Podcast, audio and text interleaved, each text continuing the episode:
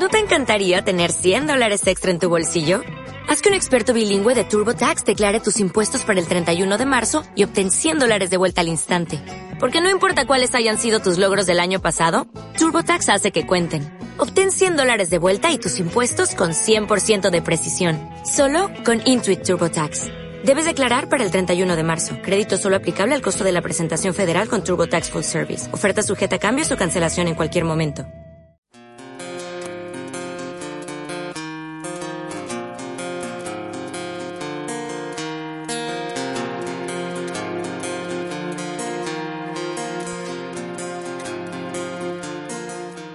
Hola a todos, bienvenido, bienvenida al podcast de tu consulta online, un espacio dedicado al desarrollo personal, profesional y vida familiar, pero sobre todo destinado a ti, a mejorar tus habilidades, tus estrategias, tus emociones y tu actitud para enfrentarte a todos los aspectos de tu vida. Yo soy Aroa Granado, psicóloga, y creo firmemente en el poder personal, que todo el mundo tiene un potencial enorme y que el único que pone límites a su vida eres tú. Eres capaz de cualquier cosa con la información, las herramientas y la motivación adecuada, y lo único que pretendo es que lo veas para poder ayudarte. En este quinto podcast quiero centrarme en los ataques de ansiedad y de pánico. Voy a dar 12 reglas para ayudar a alguien con un ataque de ansiedad. Es decir, no voy a hablar a personas que tienen ataque de ansiedad, aunque si lo sufres, eh, escucha este podcast porque así podrás eh, decirle a tu pareja, a tus amigos, a tu familia, a las personas que están a tu lado cuando te dan lo que tienen que hacer. He visto muchísima literatura y muchos artículos sobre ataques de pánico, pero siempre están destinados a la persona que los sufre. Y hay una gran laguna en cuanto a hablar con las personas que conviven con las personas que tienen ataques de ansiedad, y es que no es nada fácil, porque les quieres ayudar, pero no sabes cómo la mayoría del tiempo no entiendes por lo que están pasando y a veces cuando intentas ayudar encima lo empeoras aún más. Por eso he pensado que vendría bien escuchar una serie de consejos para entender lo que siente una persona en esta situación y cómo poder ayudarla. Pero antes te diré que puedes contactar con nosotros y ver artículos de este tipo en la página web tuconsultaonline.info en esta web encontrarás no solo información que te puede servir y ayudar, sino también la opción de solicitar terapia online, ya sea personal, de pareja, familiar o profesional. La terapia se realiza por videoconferencia. En la web podéis leer cómo es el procedimiento, los requisitos y todos los problemas que tratamos. Está muy bien explicado en el apartado de terapia. Ahora sí que sí, comenzamos con el podcast 12 reglas para ayudar a alguien con un ataque de ansiedad o pánico.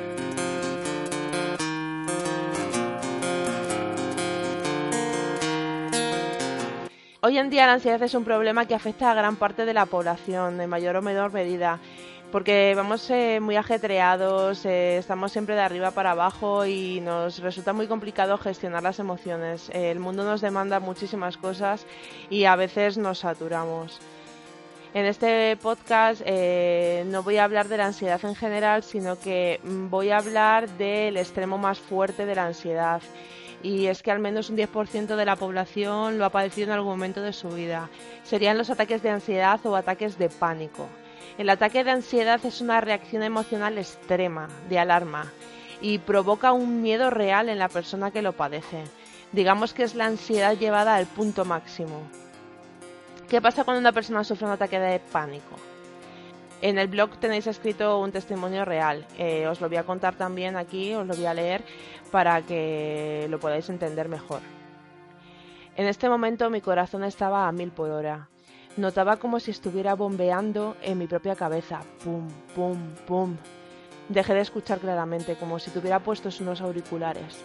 Estaba mareada, lo empecé a ver todo borroso, me costaba focalizar. No podía dar un paso sin pensar que me iba a caer, sin tambalearme hasta que caí.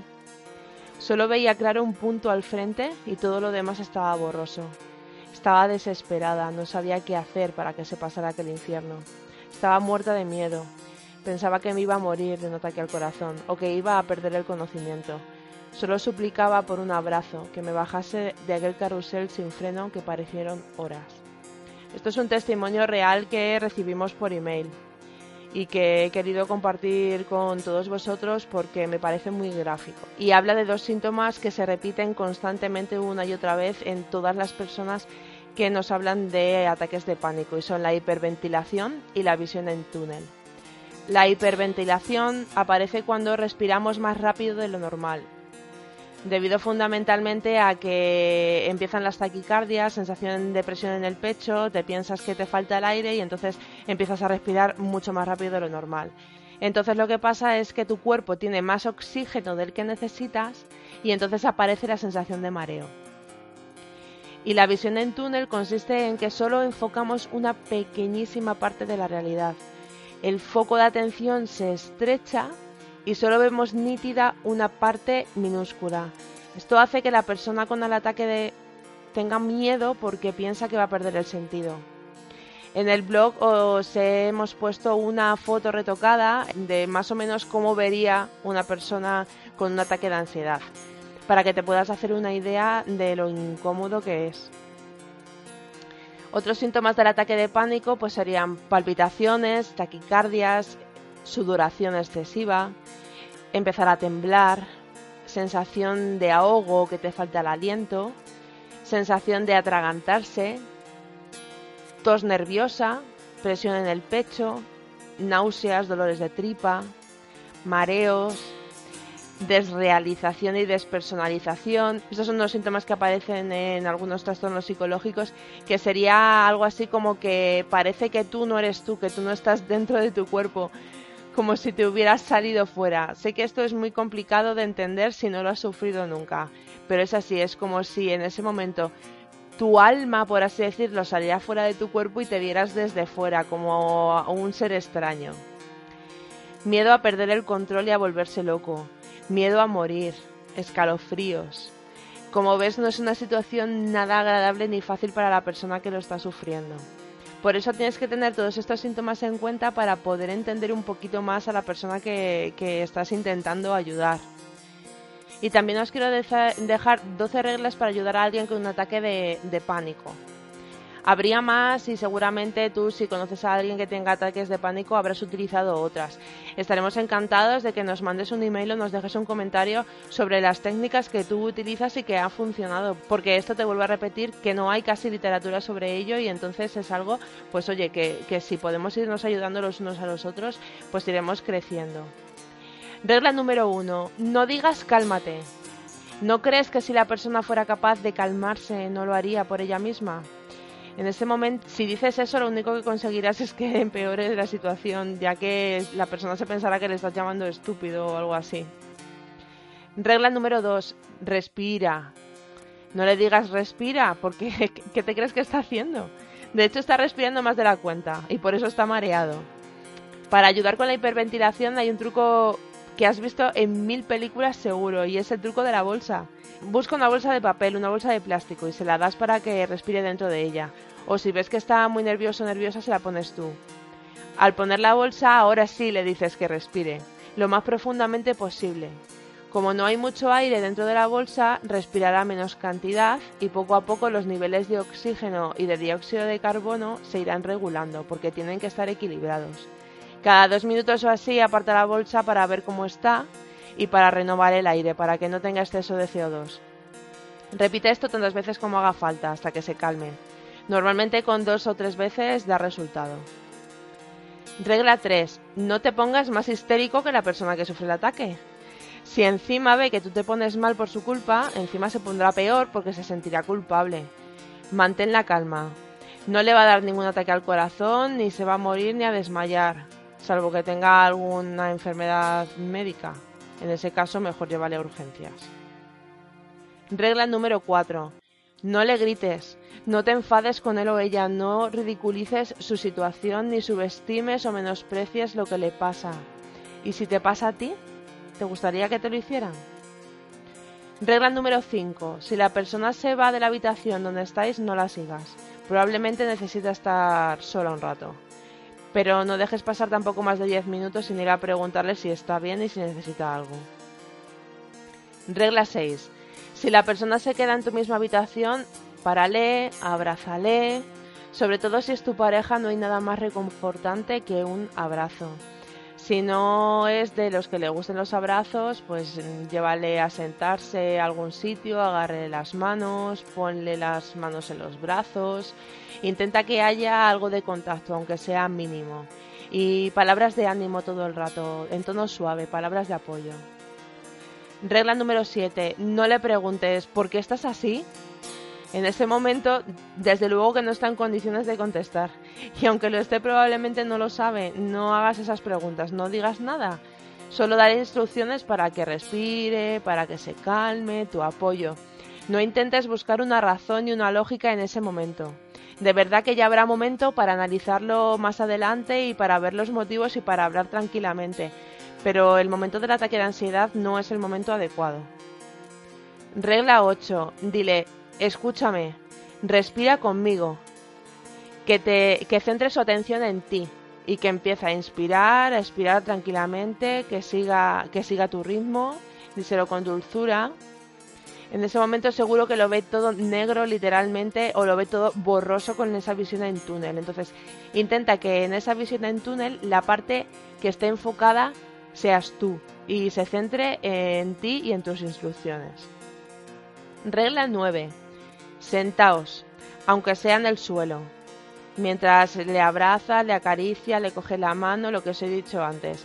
Mm, mejor que no esté de pie, mejor sentado. Poco a poco la persona se irá calmando. Regla número 10. Sé paciente y en cuanto veas el momento oportuno usa el humor o distraeré o usa una distracción. Cuando veas que está más calmado intenta sacar algún tema gracioso, algo que te haya pasado, pregúntale por algo para para que desvíe su atención, para que no se centre en todos sus síntomas. Porque siempre que una persona tiene un ataque de ansiedad, está tan centrado en sus síntomas, en la taquicardia, en la sudoración, en el mareo, que eso se agrava más. Entonces, desvía su atención, intenta que se centre en otra cosa y poco a poco irá calmándose. Regla número 11. No tengas en cuenta que la persona grite, llore o te dé malas contestaciones. Él te está viendo calmado mientras que está temiendo literalmente por su vida. Entonces es una situación extrema. No se lo tengas en cuenta.